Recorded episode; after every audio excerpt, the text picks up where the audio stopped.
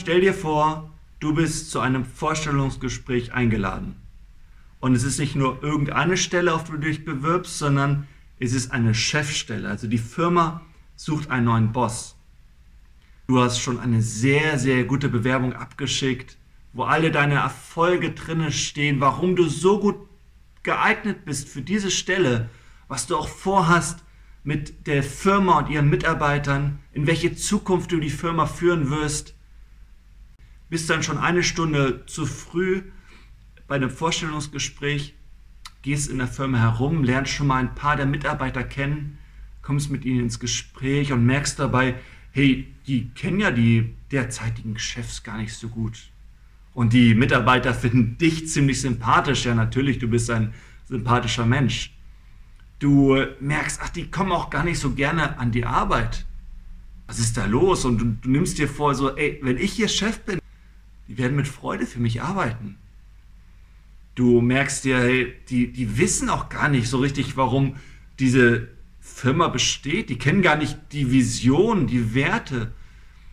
Und irgendwie kommen sie an die Arbeit, um Geld zu verdienen, aber, aber nicht um diese Vision mehr zur Wirklichkeit zu bringen. Wundert dich ziemlich. Und dann sitzt du da auf deinem einsamen Stuhl die Chefs, die momentanen Chefs sitzen dir alle gegenüber an einem langen, breiten Tisch, gucken dich kritisch an und stellen dir folgende Frage. Warum sollten wir Sie einstellen? Was unterscheidet Sie von anderen Bewerbern auf diese Stelle? Und du denkst dir, sag mal Leute, habt ihr meine Bewerbung nicht gelesen? Habt ihr euch mein Portfolio nicht angeschaut? Du guckst einfach nur in ungläubige Gesichter hinein. Jesus befindet sich in der heutigen Geschichte, die wir heute gelesen haben, in einer ziemlich ähnlichen Situation. Er kommt im Tempel an, also er kommt sozusagen an in seinem Eigentum und er hat auch schon einiges getan. Wir haben in den letzten 38 Tagen das Markus-Evangelium gelesen und da steht alles Mögliche drin und, und, und Jesus ist in einem Tempel und und wer kommt da an? Die momentane Führungsriege des Tempels. Die obersten Priester, die Schriftgelehrten und die Ältesten, also diejenigen, die da sozusagen das Sagen haben. Und sie kommen auf Jesus zu und sagen, sag mal Jesus, wer gibt dir eigentlich die Vollmacht? Und ganz ehrlich, Jesus, der ist schon seit einigen Jahren unterwegs. Er ist mit den Leuten ins Gespräch gekommen. Er hat gemerkt, auch im Tempel, die Leute, die, die, die kennen ja, die kennen ja Gott gar nicht so richtig.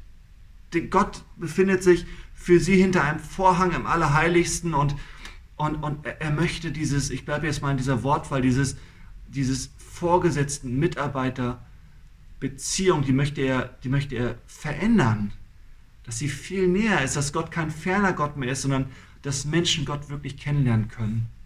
Jesus ist mittlerweile aufgefallen, hey, für die Leute ist, ist, ist vieles zu einer Last geworden.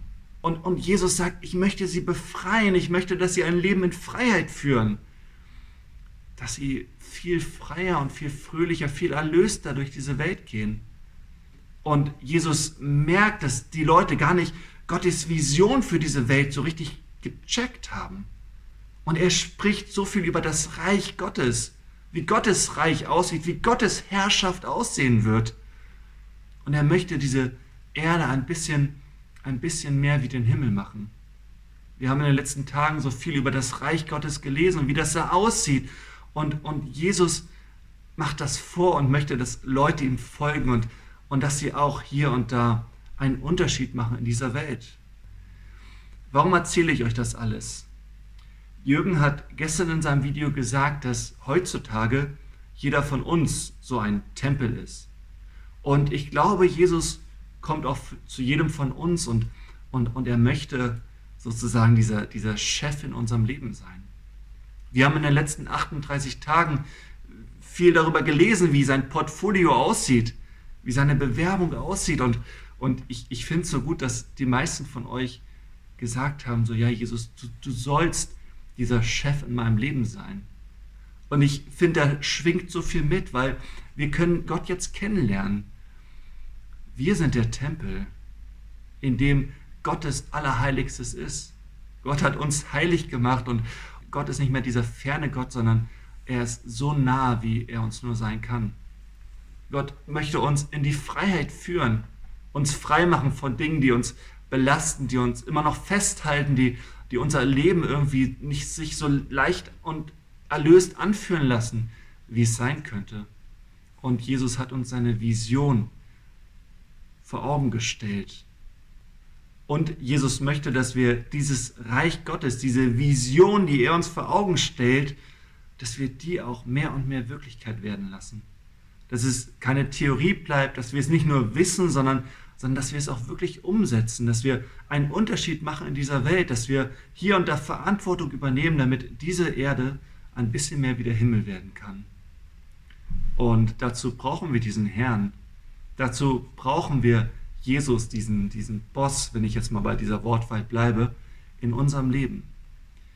Ich bin so froh, dass Jesus gekommen ist, damit er mein Herr sein kann, damit er dein Herr sein kann und, und dein Erlöser und damit du in diesem Reich Gottes leben kannst, wo du den Chef so gut kennenlernen kannst, wie es nur geht, damit du wirklich mit Freude dein Leben führen kannst und in Freiheit damit du deine Bestimmung entdeckst, warum Gott dich auf diese Welt gesetzt hat und damit du einen Unterschied machst, damit du Verantwortung übernimmst, damit diese Welt, damit Gottes Vision für diese Welt mehr und mehr Wirklichkeit wird.